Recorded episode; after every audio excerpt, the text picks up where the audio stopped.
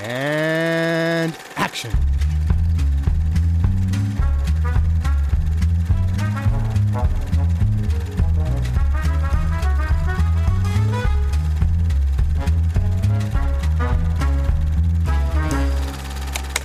I think that uh, when I was probably about four or five years of age, being sent with a note to the local police station and being shut in a cell as a punishment for some mishap or um, I don't I think uh, I don't even know what what it was for. I was probably unjustly incarcerated at the time.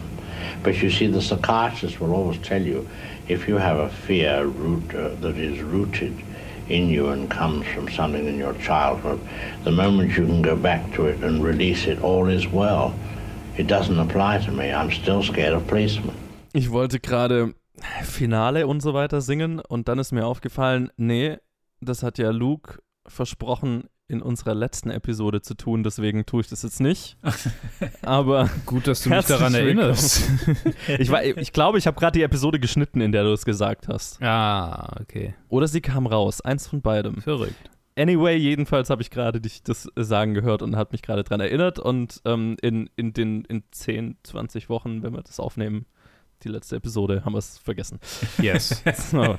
Herzlich willkommen. Hallo. Zur letzten, letzten, muss ich nochmal betonen, Unterstaffel von Directed by Alfred Hitchcock. Wir sind auf der absoluten Zielgerade, haben uns durch inzwischen, wie, wie viele? 42? 43, 44 Filme durchgearbeitet? Ähm, eine, eine, eine unbestimmte 43. Anzahl. 43, das ist jetzt der 44. Film. Huh. Wir haben uns durch 43 Filme einer Filmografie von der Stummfilmzeit bis in die, äh, wo, wo sind wir jetzt in den äh, 50ern? 50ern, noch nicht in den 60ern. Ja, ja, ja. Von den 20ern bis in die 50er vorgearbeitet, Mhm. sind bei den letzten 10 Filmen angekommen. Luke, Ted, schön, Ja. dass ihr dabei seid, immer noch. Hallo. Sehr, gerne. sehr gerne. Wie immer. Und wir sind bei Film Nummer 45 und in der 44. Episode angekommen, weil ein Film ist ja verschollen. Hm. Und wir reden über einen mir davor, äh, dafür, für den Abschnitt in der in Hitchcocks Karriere, in dem wir jetzt sind, total unbekannten Film.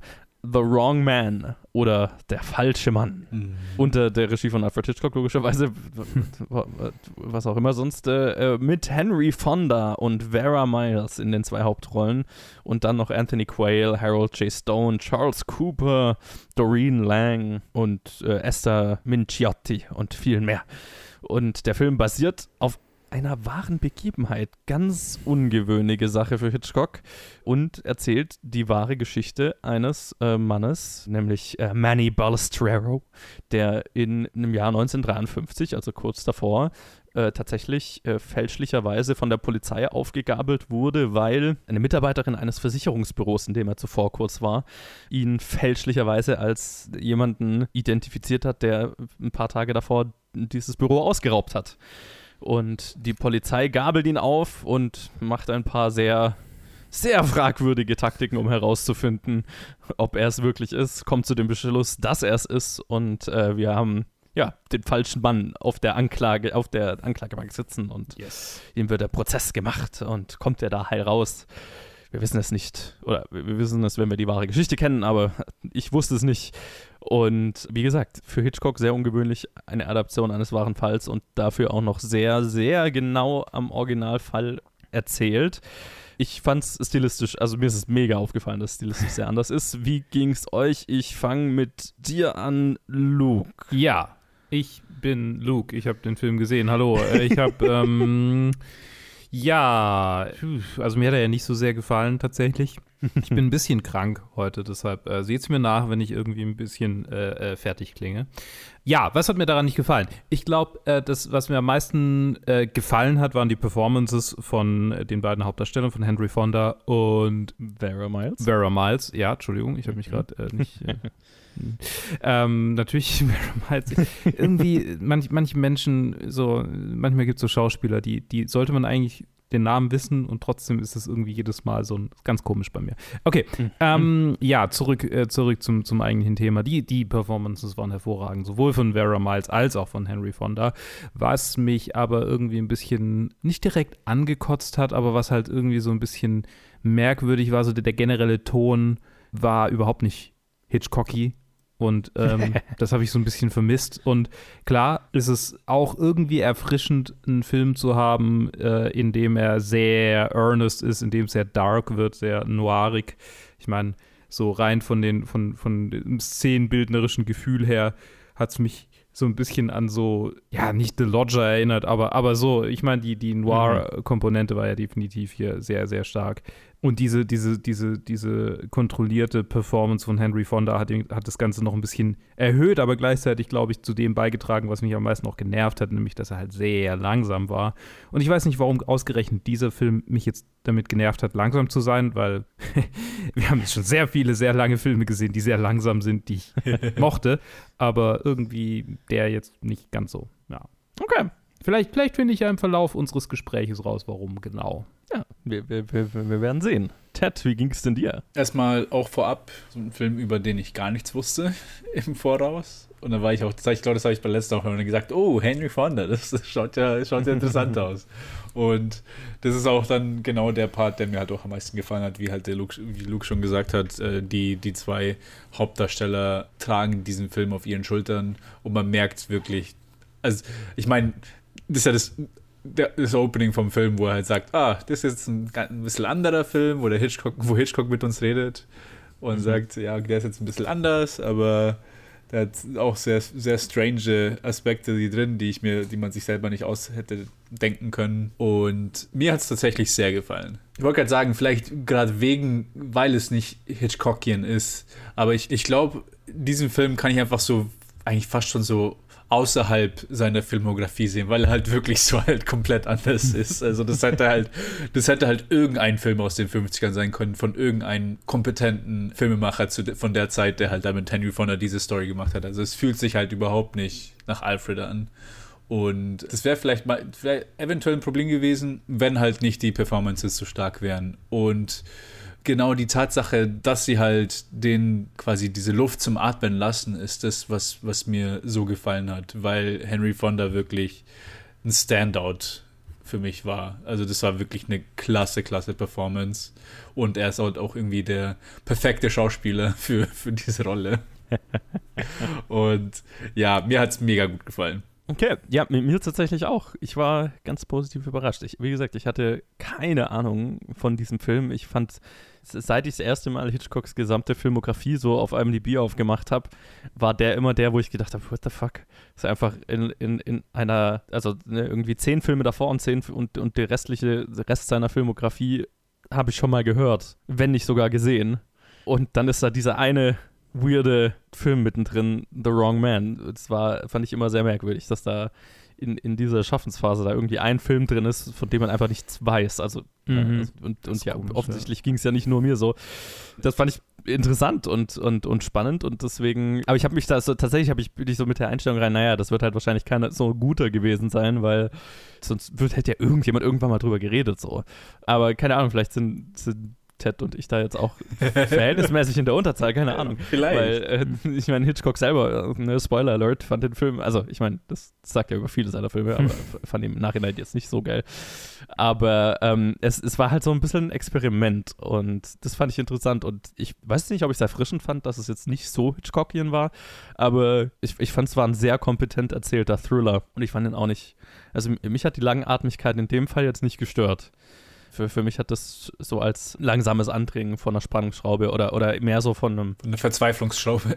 Ja, Verzweiflungsschraube, das ist gut. Ja, genau. Ich, ich wollte gerade sagen, Outrage-Schraube, so äh, bei mir immer so, what the fuck? Das, kann man, das geht doch nicht. So, von, von dieser Reaktion. Ähm, das hat mega gut funktioniert und so dieses irgendwie Verlorensein in einem unmenschlichen System. Und ich meine, es hilft natürlich, dass es, selbst wenn es jetzt von der Inszenierung nicht sehr Hitchcockchen ist, einfach Hitchcocks Albtraum in einer wahren Geschichte ist. So, ne? Mhm. ja. Also wir haben ja schon öfters drüber geredet, dass Hitchcock, also die eine große Angst, die er halt immer wieder A in seinen Film verarbeitet und B halt auch in der Öffentlichkeit drüber geredet hat, ist halt die Angst vor der Justiz, vor der Polizei ganz speziell und vor allem unschuldig verhaftet zu werden. Also genau dies, das, das, das, was diesem Typ hier passiert, ist eigentlich so, wenn man Hitchcocks eigenen Aussagen glauben kann, einfach Hitchcocks größer Albtraum. Und das kommt schon durch, finde ich. Also man merkt so die eigene, die eigene Paranoia, die eigene Angst hinter, hinter allem, auch hinter der Inszenierung und so. Und es sind ja, vereinzelt sind so Hitchcockige Spielereien drin, visuelle. Ne? Also es gibt den Moment, wo er da in der Zelle hockt und dann die Kamera so das Schwindelgefühl nachempfindet. Mhm. Da sind so vereinzelte kleine Spielereien drin. Auch wenn Hitchcock die alle hinterher kacke fand, können wir auch gleich drüber reden, warum. Aber tatsächlich fand ich die wieder so, ah, okay, das ist irgendwie so Oldschool-Hitchcock. Das ist so wieder so Stummfilm-Hitchcock so ein bisschen. Ne? Wo es einfach so kleine Spielereien einfach mit drin sind. Also ja, und natürlich die Performances, also das habt ihr schon zur Genüge, glaube ich, er erwähnt, gerade äh, Henry Fonda, aber auch Vera Miles, die ja, also eine Frau spielt, die halt einfach ab der Hälfte des Films einen, einen psychischen Breakdown einfach hat. Und ja, das ist schon, das ist schon alles sehr raw, auch für die damalige Zeit so erzählt, ne? Ja, und ich glaube, ich erzähle mal wieder wie immer ein, ein paar Hintergründe zu dem Film und warum das alles so roh und so wahrheitsgetreu wie möglich ist. Hitchcock hatte ja seine letzten vier, fünf Filme oder so mit demselben Autor immer, Autoren immer gemacht. Mit äh, John Michael Hayes, falls ihr euch erinnert an Mhm. die letzte Staffel. Dem Typ, den er Un Unsummen bezahlt hat dafür, dass er ihm ein paar Drehbücher geschrieben hat.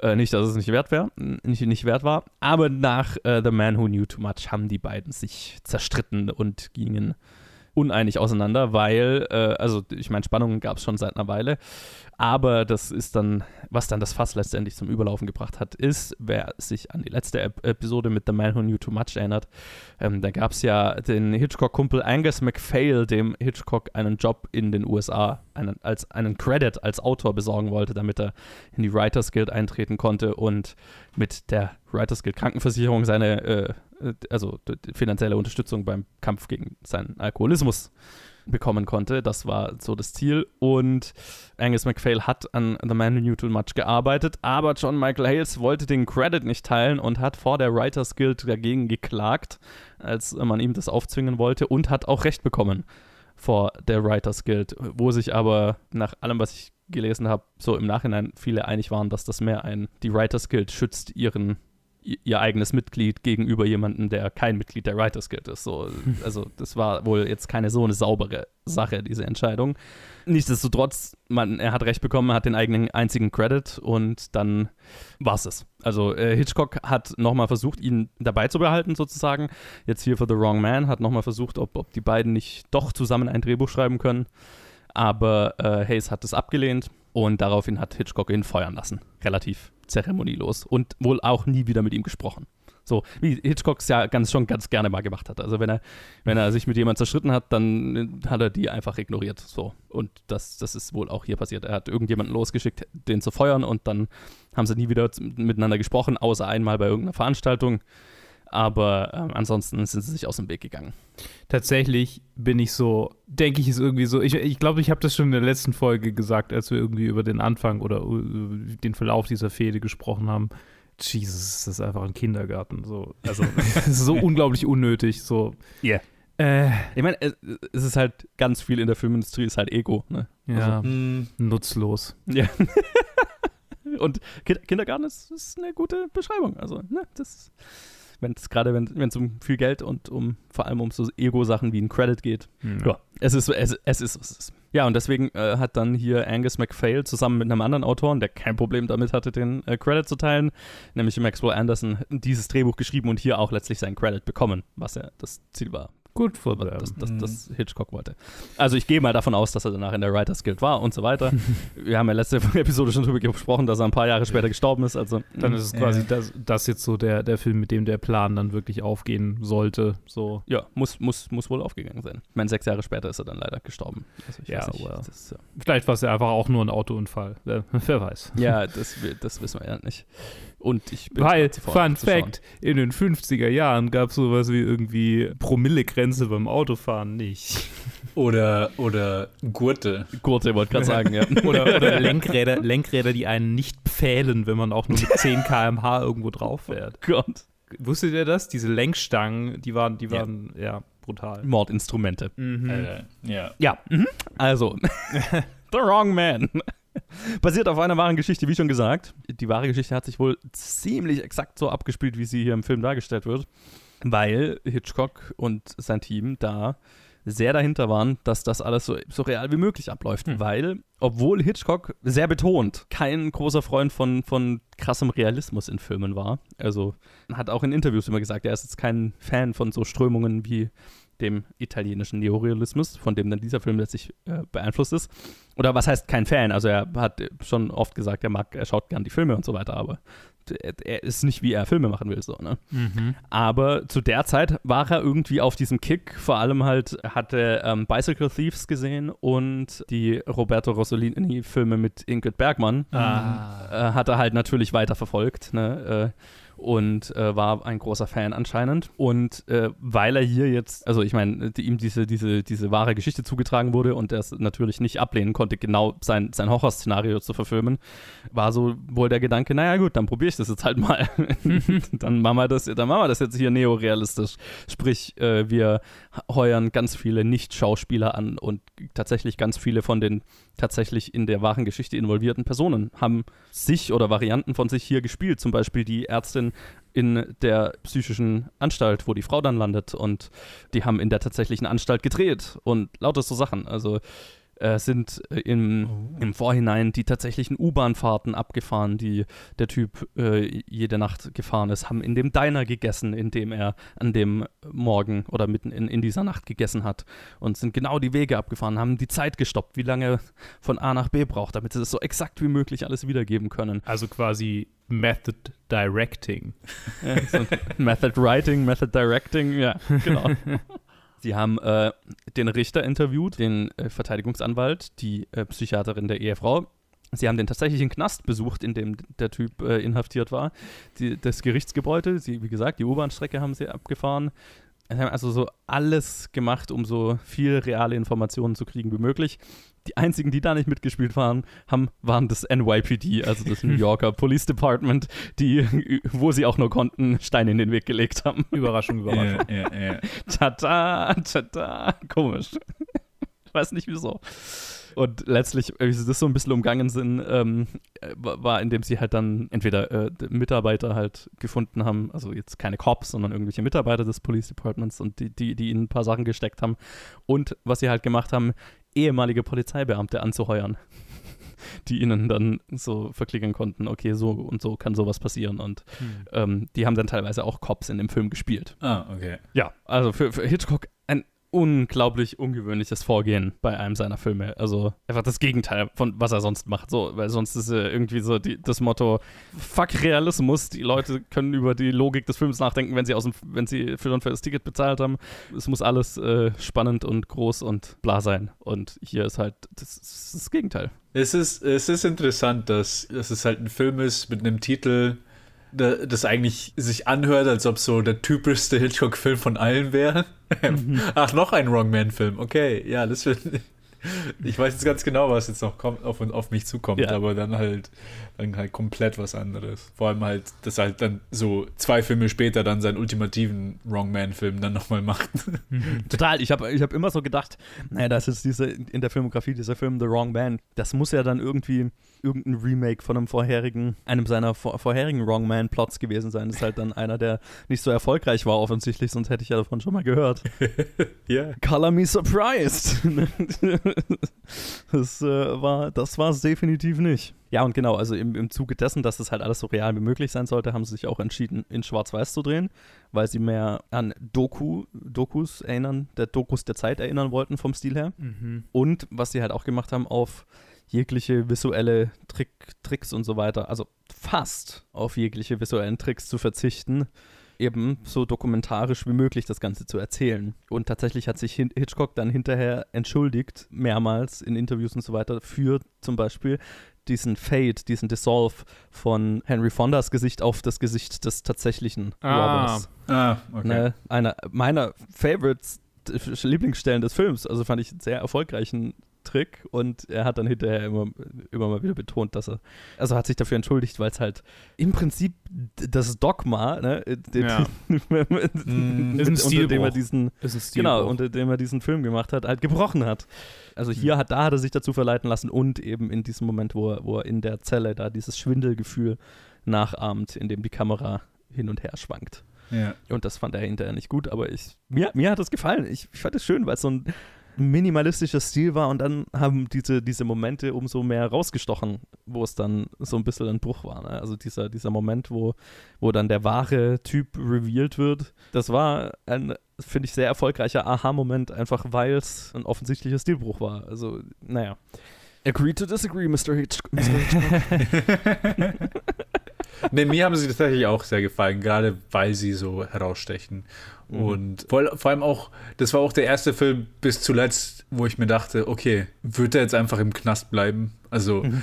das hatte ich ja nicht, das hatte ich ja davor nicht bei, bei Hitchcock. Ich weiß, wie die Filme enden werden. Irgendwie so. Ja.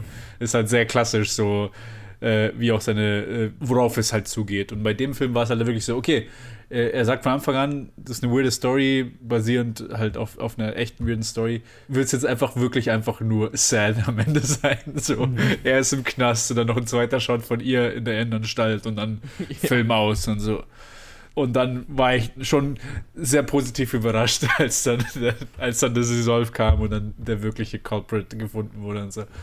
Alter, Gott sei Dank. Und dann aber das Ende war dann so, so typisch Hitchcock, so, äh, und dann waren sie wieder okay, ciao. Ja, ja, ja, wobei das ja tatsächlich so ein bisschen geflunkert war, weil ähm, ich habe mhm. gelesen, dass die Frau, ich weiß gar nicht, ob du es in, dein, in deinen Notes drin hast, ich habe gelesen, dass die Frau sich gar nicht so hundertprozentig erholt hat und quasi bis an ihr Lebensende sich immer wieder Vorwürfe gemacht hat. Ja, also das ist, das ist tatsächlich eine der wenigen Sachen, wo sie halt dann letztendlich beschlossen hatten und auch vom Studio her so, okay, wir müssen das positiv auflösen am Ende. Ne, so der Text, der dann am Ende steht, okay, und sie hat sich dann irgendwie ein paar Monate später wieder erholt, das hat nicht gestimmt. Sie kam aus der Anstalt raus und so weiter, aber sie hat sich nie wirklich vollständig erholt. Ja. Ja, ist eine traumatische Erfahrung, das mhm, da durchzuleben. Ja. Also die Hil das ist halt ein Film, wo man halt auch die Hilflosigkeit halt sehr spürt, mhm. weil halt, weil halt der Realismus das halt so bestärkt. Und deswegen hat er auch so gut für mich funktioniert und deswegen hat er mir auch so gut gefallen, weil halt einfach, okay, ja, das Drama hat gefehlt, aber darum ging es ja auch gar nicht. Es ging einfach nur darum, okay, einfach nur durch so einen Zufall, dass er halt gerade so okay, sie hat Zahnschmerzen und er will schauen, ob er einen Credit dafür kriegen kann und dann so teilweise, also so gefühlt das Leben ist vorbei. Wegen dem amerikanischen Gesundheitssystem. ja, das spielt halt nochmal mit rein. Ja. Es ist, einfach, es ist einfach immer überall im Hintergrund. Ja, es ist genau ein Problem von allen Charakteren in amerikanischen Filmen. Irgendwo hat das Gesundheitssystem jemanden einen Schlag verpasst. Ja, ja. Ja, aber ich, also ich fand tatsächlich auch so, ich habe so, so klassisches Drama jetzt auch nicht so vermisst, weil es halt so ein bisschen einfach mehr so ein fast schon kafkaeskes Abrutschen in so einen Justizapparat ist, aus dem man nicht rauskommt, ne? Und was ich halt das Gruselige fand, so dieses Vorgehen von der Polizei, so dass sie sagen, okay, jetzt hier lauf, na, jetzt laufen wir, gehen wir da zu dem Laden, der da ausgeraubt wurde, und jetzt läufst du da rein und läufst du wieder zurück. Und hinterher fragen wir dann, und war er das? Und es ist halt einerseits so offensichtlich ein super sketchy Vorgehen, um rauszufinden, ob, ob jemand also ein Verbrechen begangen hat. Holy shit, also ich meine, klar, heutzutage weiß man noch mehr, dass irgendwie Zeugenaussagen so ungefähr das, das unstimmigste Beweismittel überhaupt sind, aber ich meine, also es war offensichtlich ja für damals schon, sketch, schon sketchy, sonst hätte man ja nicht einen Film drüber gemacht. So. Und, und nicht, also es war ein, ein riesen Zeitungsartikel, worauf der Film basiert. Und das fand ich so gruselig, weil einerseits war es halt so offensichtlich flawed, das Vorgehen, aber ich konnte es total sehen, mm. was das Denkmuster von diesen fucking Cops ist, so vorzugehen. Ne? Und, und warum, also ne, es, es hat sich nie unrealistisch angefühlt, jeder Schritt, wo er mehr in die Scheiße geritten wird. Mhm. Ich habe mir bei jedem, jedem Mal gedacht, holy shit, ja, klar, ich kann total sehen, dass das passieren kann. Und selbst wenn man jetzt der, der Polizei da den absoluten Benefit of the Doubt geben will, ich kann, äh, ich, ne, selbst dann kann ich so sagen, okay, ich kann irgendwo sehen, wie die glauben können, das Richtige zu tun mit ihrem Vorgehen, whatever. So, ne? Wenn ich mich hart anstrenge, kann ich das sogar nachvollziehen irgendwo. Und das ist halt, das fand ich so gruselig daran. Ja, das ist, das ist halt wirklich das Gruselige. Also, ich, das sieht man ja von, also vor allem halt, mir ist es gar nicht mal so aufgefallen bei den, bei den, bei diesen Rein- und Rausgehen aus den Läden, weil weil man, ich glaube, auch zu der Zeit einfach sehr viel Wert auf Zeugenaussagen gelegt hat. Das heißt, okay, ja. wir kennen ihn, dann ist, dann, das ist einfach handfester Beweis. Aber da, wo es halt für mich dann lächerlich wurde, ist halt dann mit, mit dem Brief.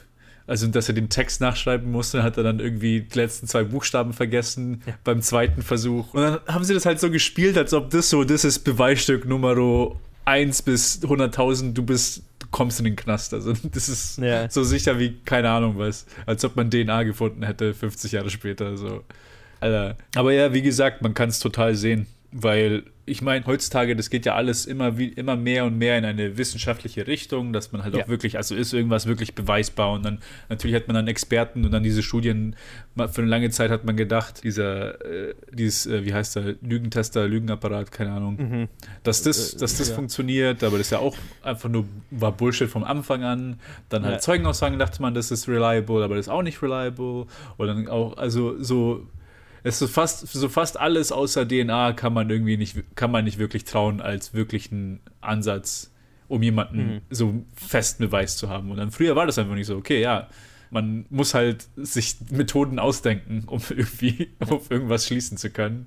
Aber Ja. die waren jetzt, aber die, die waren jetzt schon wirklich am, an der harten Grenze des, also für mich hat es sich so angefühlt, vor allem auch wie auch die Polizisten gespielt wurden, für mich hat es sich komplett angefühlt wie, ähm, wir wollen diesen Mann einfach in den Knast bringen, egal, komme was wolle. Also von Anfang an so, ja, wir glauben den sowieso nicht, uns hat die erste Zeugenaussage gereicht und jetzt wird einfach Ja. so, so quasi Entrapment-mäßig, ah, wir, wir legen ihm Fallen, dass wir ihm dann irgendwas unterlegen können, damit wir das beweisen können. Ja, auch so den, den Zeugen gegenüber, ne? Weil wenn, wenn, wenn du quasi als Polizei schon ankündigst, okay, wir bringen jetzt einen vorbei, der könnte es gewesen sein, so, und schaut Mhm. mal, ob, ob der euch, ob das, ob, ob der so aussieht. Du, du setzt ja so sehr einfach schon den, die Aussage in den Mund, bevor, also beziehungsweise das Bild in den Kopf, bevor sie den Typ überhaupt sehen, dass der ja gar keine andere Chance hat, als so, also er sei denn, er hat jetzt einen völlig anderen Körperbau oder irgendwas komplett anderes an oder so, dass halt, dass die darin sofort natürlich den Täter sehen, so, ne? Also das ist ja. Und ich finde es tatsächlich auch ein bisschen, also ich, ich, ich, es gibt diese,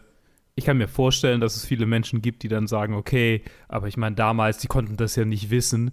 So, Hm. die, die haben ja viele verrückten Sachen gemacht und vielleicht war das einfach so die Standard-Polizeiarbeit. Aber also ich meine, so ein Framing äh, von der Situation, so, wenn du, wenn du quasi, wenn dein Job es ist, eine Kriminelle ausfindig zu machen, dann, Ja. ne, also entweder es sind totale Crooks, die das gemacht haben, oder die haben sich halt einfach auf den eingeschossen und wollten den dann auch zur Strecke bringen, weil ich meine, das ist natürlich auch eine, eine gute Sache für deine Karriere, wenn du jemanden zur Strecke bringst, der so viele Raubüberfälle ausgeführt hat und bisher Ja, nicht klar, erwischt also- wurde. So. Ja. Na, ich weiß jetzt nicht auch nicht, wie es- wie es damals war, aber es gab ja in den USA in, Polizeirevieren und so weiter ja durchaus immer mal so Sachen wie, wie äh, Verhaftungsquoten, die erfüllt werden mussten und so, ne? Mhm. Ja, Und äh, wo, es dann, also so, so in den, was so zu den extremsten Fällen dieser Art von Polizeiarbeit geführt hat. So, okay, wir müssen unsere Quote für diesen Monat erwischen. So, naja, der, der wird schon gewesen sein. Jetzt, jetzt sorgen wir auch dafür, dass es war. So. Mhm. Es ist auch, ich finde es auch total verrückt. Das kommt mir immer mal wieder vor, auch äh, unter, auch so im Rahmen von meinem Job,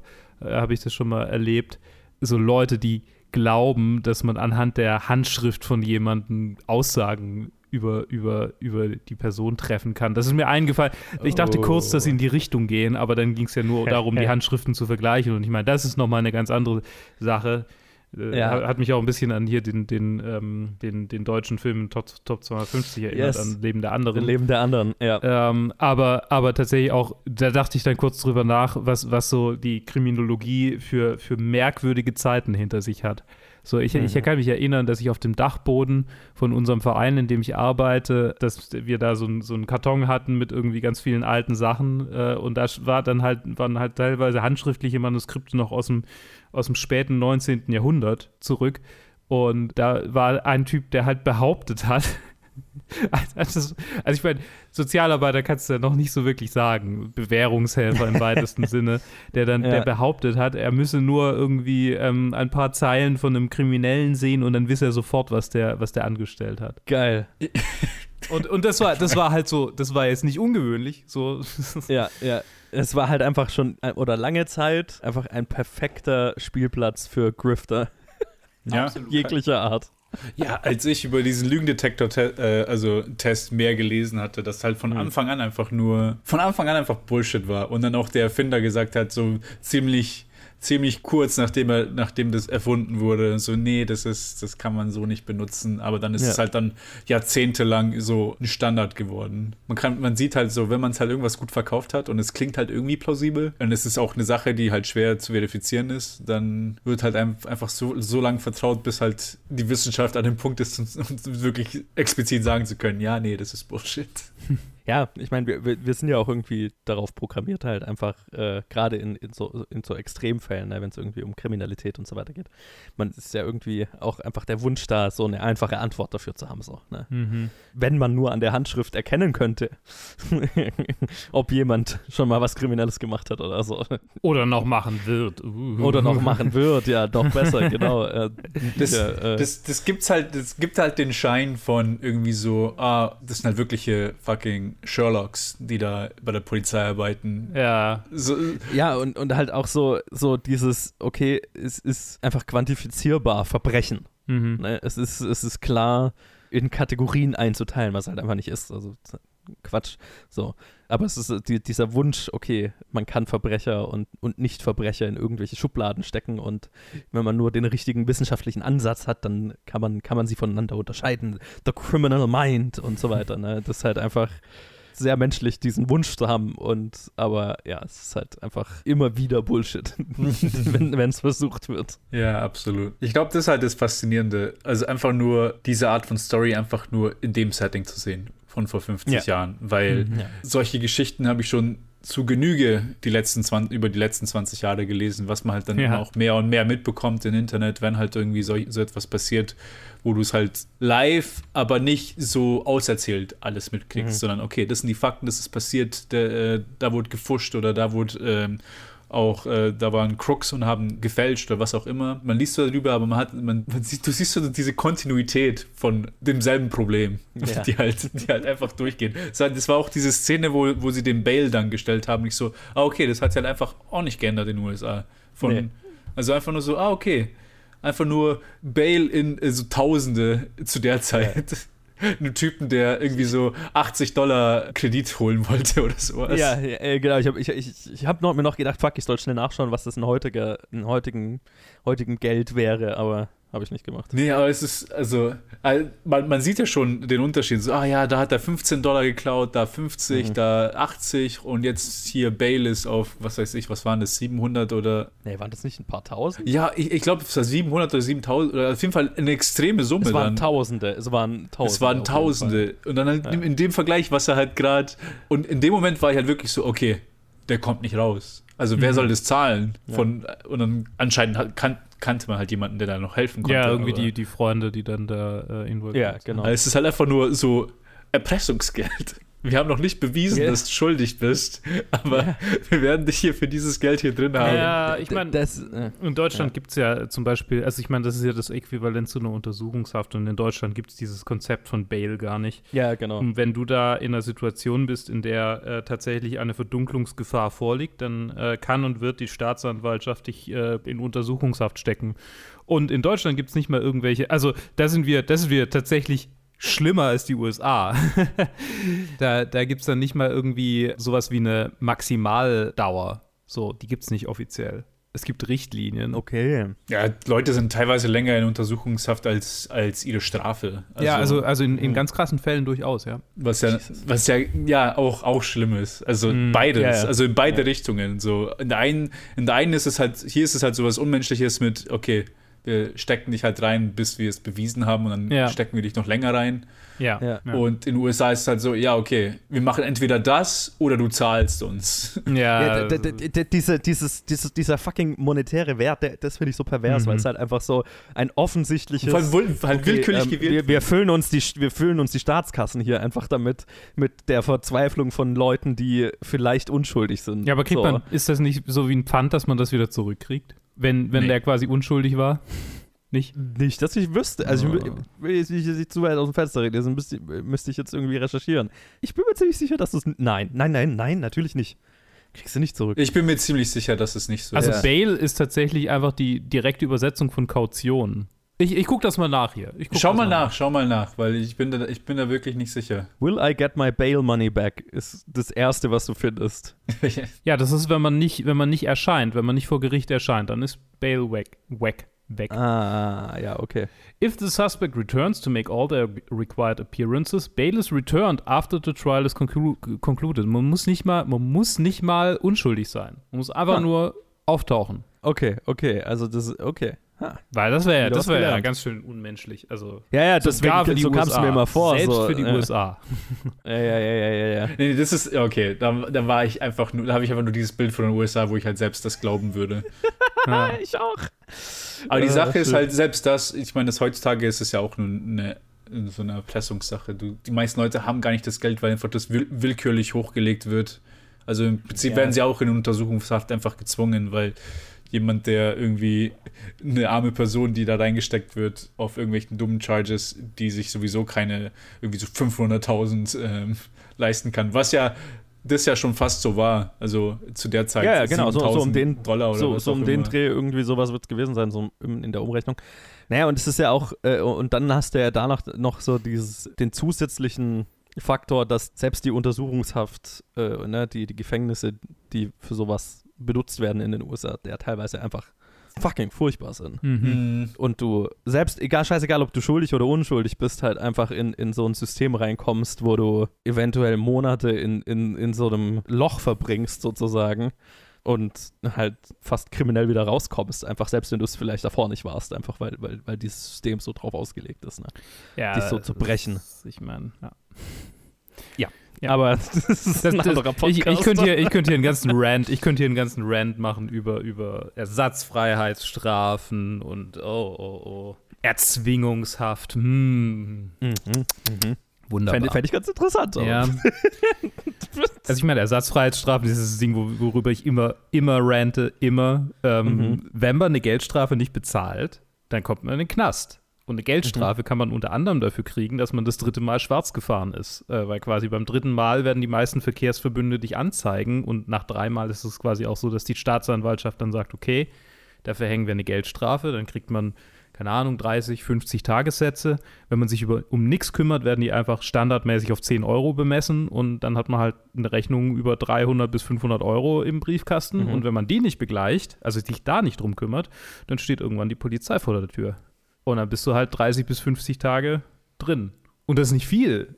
So, aber für manche ist das ganz schön viel. Und 30 bis 50 Tage können mehr als genug sein, um jemanden, keine Ahnung, an Drogen zu bringen, wenn der total verzweifelt Mhm. ist. Und davon Mhm. gibt es zuhauf da drin. Und ja, schon ist der Stein ins Rollen gebracht. Ja. Ja, ja, ja, ja. ja. Job verloren oder was auch immer. Ja, Also, klar. Na, und das, das Stigma, das halt auch damit verbunden Absolut. ist. Auch, na, okay. Absolut. Im Knast. So.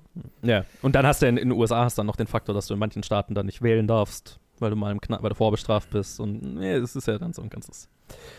Und ganz viele Jobs dich nicht bewerben darfst als Ex-Felon oder wie, wie auch immer es Mhm. genannt wird. Äh, ja. Ja.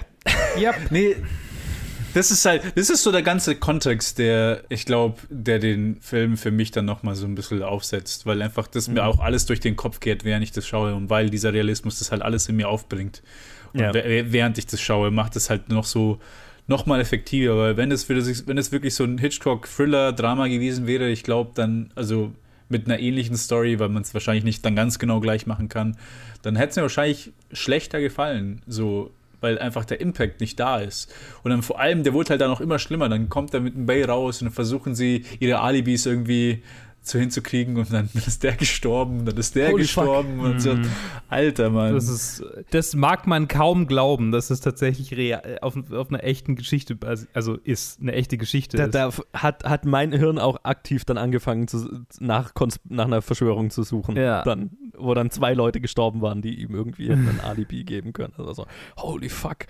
Andererseits, Wen, ich mein- wen im Polizeirevier hat er, hat er irgendwie angepisst, dass die jetzt ihn da, ne, dass die Leute umbringen würden, um ihn im Knast zu halten, keine ja, Ahnung. Aber so. ich meine, wer, wer hat in den Ja. 50er Jahren auf dem Land äh, Urlaub gemacht?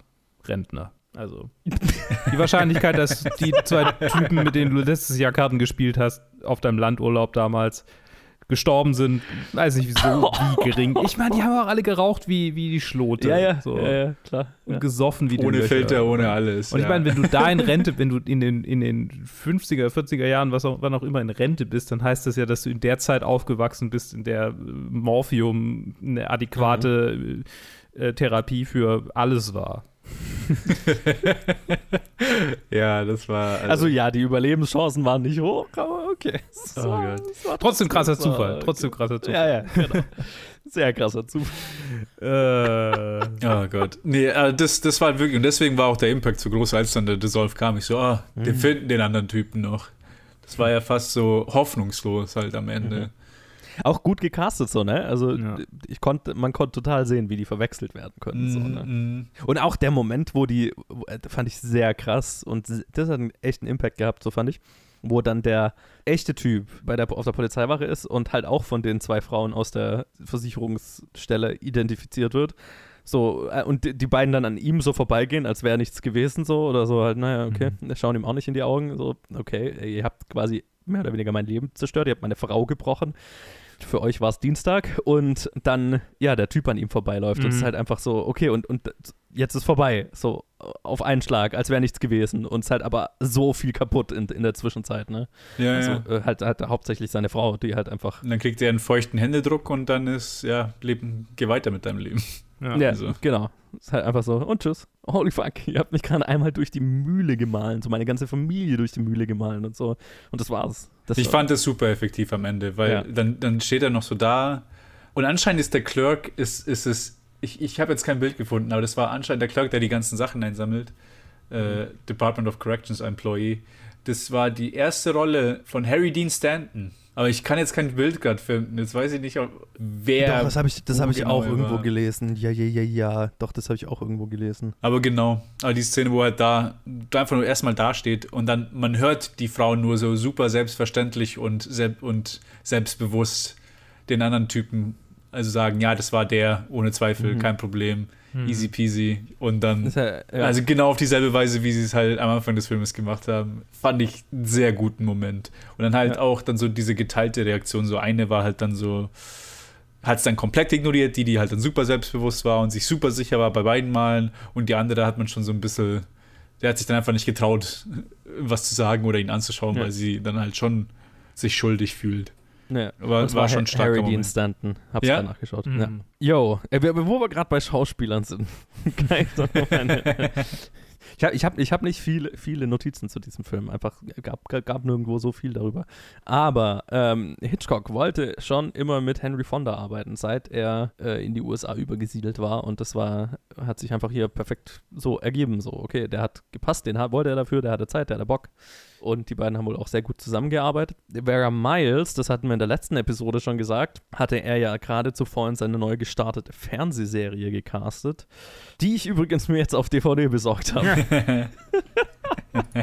das ist ein wunderschönes Boxset und ich bin so ein Drittel durch die erste Staffel durch und es ist lustig, weil Vera Miles ja in der allerersten Episode mitspielt und fast schon einen ähnlichen Charakter spielt, also auch eine Frau, die so einen kompletten nervlichen Zusammenbruch hat. Ganz interessant, also fast schon wie so ein ja, Preset für diese Rolle. Genau, und Hitchcock hat sie, hatte sie da schon gecastet, fand sie super, hat sie unter einen fünfjährigen Exklusivvertrag genommen, mit dem erklärten Ziel, aus ihr die nächste Grace Kelly zu machen. Und das war das erste Mal, dass er das so gemacht hat. Leute, die wissen, wo wir hingehen, denken sich vielleicht, oh, oh. Ähm, Yep, yep, yep. und äh, genau, also hat es eben auch so gesehen, dass ihre Episode Alfred Hitchcock Presents äh, quasi die Rolle war schon so die rohe Version von ihrer Rolle hier. Und deswegen haben sie sich auch entschlossen, dann so ab der Hälfte des Films den Fokus mehr auf sie zu legen für eine Zeit lang, ne? weil dann ist Manny im Knast und dann geht es eine ganze Zeit lang ist der Fokus mehr auf ihr und ihrem psychischen Verfall, mehr oder weniger. Hm. Und ich meine, für euch Zuhörer macht das jetzt zeitlich nicht, also ergibt das jetzt nicht so viel Sinn, aber was ich sehr interessant fand, weil wir haben gerade die Top 250 Episode zu The Shining aufgenommen, wo wir so drüber geredet haben, ja, ja, also wie, wie unmenschlich äh, Kubrick und so weiter mit, mit hier Shelley Duvall umgegangen ist und ist ja krass und dann, ich, ich erinnere mich, dass ich in der Episode gesagt habe, naja, und Hitchcock ist ja was, Hitchcock ist ja so, ja, it's only a movie und so weiter und ne, so nicht so perfektionistisch. Hitchcock hat Vera Miles die Szenen, in denen sie nervlich am Ende war, so oft machen lassen, bis sie einfach auch äh, äh, komplett erschöpft war. Tja. Nutzlos. Nutzlos. Alle sind nutzlos. Alle Männer. Weg damit. Äh, aber es, es, es, es, ich fand es sehr interessant, weil ich, das ist das erste Mal, dass, äh, dass mir das bei Hitchcock unterkommt. Ich bin gespannt, ob das nochmal irgendwo Mhm. auftauchen wird. Es ist sehr ungewöhnlich und das fand ich bemerkenswert. Und allgemein, und da ist jetzt echt der Anfang von einem Pattern, das sich jetzt dann wieder ab jetzt für die nächsten paar Filme wiederholen wird, hat er ihr extrem viel Aufmerksamkeit geschenkt, weil sie seine erste exklusiv, also seine, seine pers persönliche Starschauspielerin war sozusagen. Hat halt sehr kontrolliert, was sie anzieht und wie sie sich gibt. Und also mhm. hat mehr an ihr gearbeitet als, als, als davor an, ihren, an den Schauspielerinnen. Bis zu einem Punkt, dass es durchaus manchen Leuten bei der Produktion unangenehm aufgefallen ja. ist. Das ist genau die Schauspielarbeit, in Anführungsstrichen, die du nicht machen sollst. Meine Güte. Also ich glaube, Vera Miles hat es verhältnismäßig milde abgekriegt, mhm. weil da kommen, da kommen wir schon noch zu anderen, aber okay. die hatten schon so eine Love-Hate. Beziehung, die beiden. Also es war wohl ein angespanntes Verhältnis. Und ja, ich bin, ich bin gespannt, wo das, ich, ich, ich weiß nicht, also ich bin gespannt, wo das die nächsten Filme hingeht, weil ich weiß, ich meine, sie war danach ja nicht mehr in. Ah ja, oh nein, ich weiß, wo es hingeht. Natürlich, ich weiß, wo es hingeht. Nämlich, äh, ne, der, Grund, warum er, warum er hier ja die nächste Grace Kelly aus ihr machen wollte, ist, weil Grace Kelly nach Monaco abgehauen ist. Mhm. Und ich weiß, nach diesem Film wurde sie schwanger und konnte in seinem nächsten Film mit, ah, nicht mitspielen, was er auch wieder so. so, was er auch so als persönlichen Affront quasi gesehen hat, weswegen er dann sich die nächste Hitchcock Blond gesucht hat, aus der er die nächste Grace Kelly machen kann, was dann Kim Novak in Vertigo ist. Genau, und deswegen hat Vera Miles dann in letztlich halt in, in Psycho noch diese, nee, na, es ist schon eigentlich fast die Hauptrolle, aber ja, sie war dann nicht, also sie war dann so ein bisschen gestorben als die nächste Grace Kelly. Ja, klar. Hitchcock war im Nachhinein nicht begeistert von dem Film, das habe ich schon gesagt. Äh, er hat dann hinterher gesagt, der starke Fokus auf Realismus war nicht seins. Und ihm hat das große Drama gefehlt, das, wo, jetzt Ted und ich gesagt haben, naja, also hat ja auch ganz gut so funktioniert, aber äh, für ihn war es auf jeden Fall nicht genug und er hat ihn so als einen der bedeutungslosen Hitchcock-Filme abgestempelt. Für sich. Ja, ich meine, also es, es, gibt ja auch einen Grund, warum wir quasi, warum man es nicht so von dem gehört hat. Vielleicht ist der Grund einfach, dass Hitchcock selber gesagt hat, nee, der ist nicht so. Und dann denken die Leute halt, ja, okay, dann.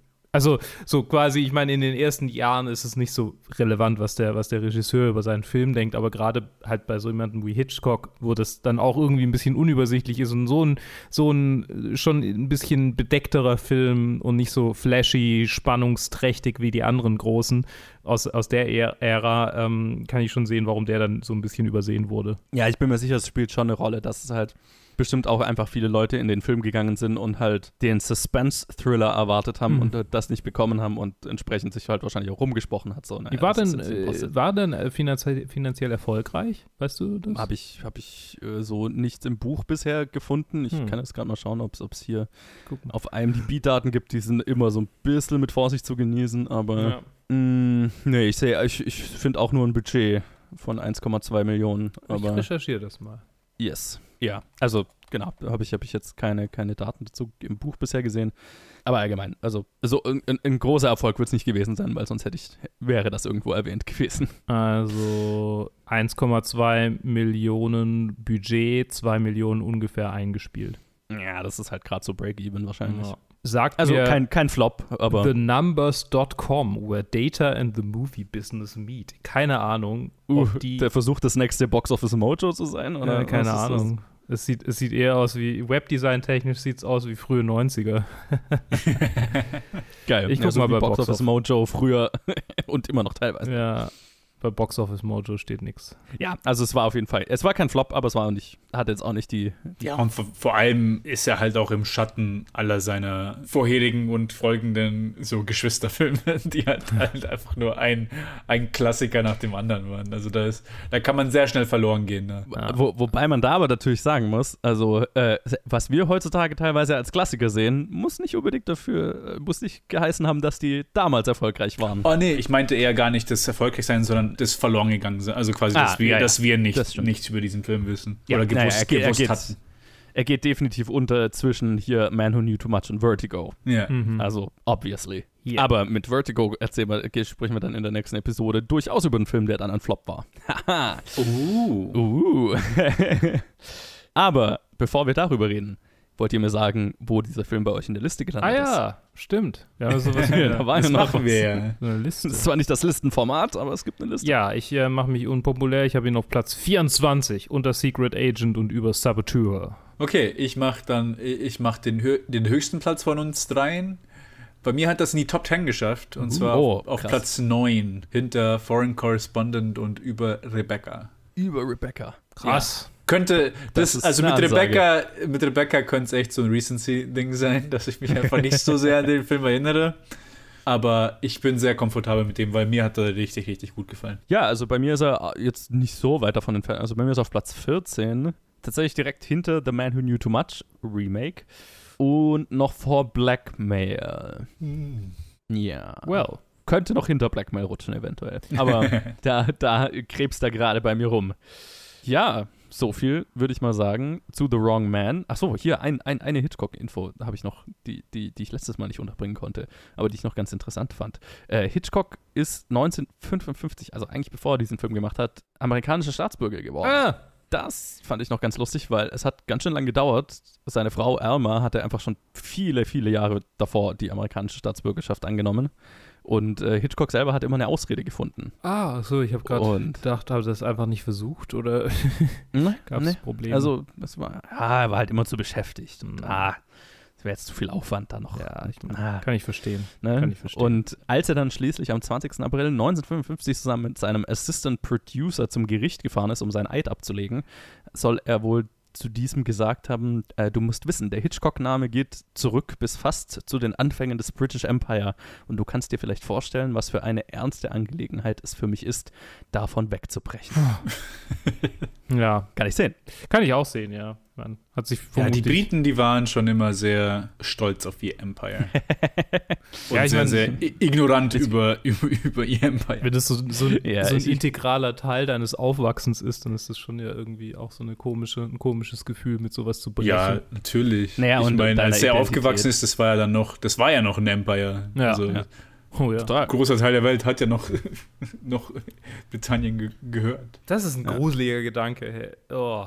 Ja, das ist ein sehr gruseliger Gedanke. Aber ich, ich weiß gar nicht, ob es jetzt so mit dem Empire irgendwie, also ich habe es mehr so gelesen als halt, naja, es ist halt krass, wenn, wenn deine gesamte, also wenn du derjenige bist, der, der im Prinzip deinen, deinen Familienstammbaum da einfach unterbricht. So, Ah, okay. Halt, Ja, okay. also, du unterbrichst zwar nicht den Stammbaum, aber so irgendwie, okay, das sind die britischen Hitchcocks und dann haben sie irgendwann aufgehört, zumindest dieser Ast hat aufgehört, Ja, verstehe. Großbritannien weiterzuwachsen. Also du machst, du machst schon so einen Schnitt, ne? Und ja, kann, kann ich irgendwo sehen. Kann ich, kann ich sehen. Fand ich, fand ich ganz rührend. So, jetzt aber, das war alles, was ich zu The Wrong Man zu sagen hatte, der falsche Mann. Und jetzt, jetzt starten wir los mit den Klassikern und hören so schnell nicht wieder auf. Wir machen nächste Woche, nächste Episode, nicht nächste Woche, weiter mit, wenn man manchen Listen glauben darf, dem besten Film aller Zeiten. Das ist Vertigo und Citizen Kane sind so die zwei, die sich immer diesen Status Mhm. abwechseln. So, äh, nee, na, je nach wann, wann so eine AFI Top 100 oder so äh, Mhm. gemacht wird. Also ich meine, Citizen Kane war ja irgendwie lang immer so da der, der Top-Film und äh, ich glaube beim letzten war dann Vertigo auf Platz 1. Also äh, zumindest angeblich einer der besten Filme aller Zeiten. Ich, ha- habt ihr den schon mal gesehen? Ja. Ja. Okay. Hm, interessant. Oh, ich, ich nämlich auch. Fand ihn tatsächlich damals nur so mittel. Ich auch nämlich. Und das wird nämlich jetzt spannend. Das, ist, das war so der Film, wo ich gedacht habe, hm, ich habe das Gefühl, mir fehlt Kontext. Jetzt haben, jetzt haben wir so viel Kontext, wie nur geht. Wie, wie, wie man nur haben kann. ja. Und deswegen bin ich sehr gespannt, wie der jetzt wirkt. Auf mich, auf euch. Dazu könnt ihr dann bei der nächsten Episode wieder reinhören. Danke an euch zwei fürs Mitmachen. Yo, Sehr gerne. gerne. Und danke an euch da draußen fürs Zuhören. Wir hören uns beim nächsten Mal wieder. Bis dann. Tschüss.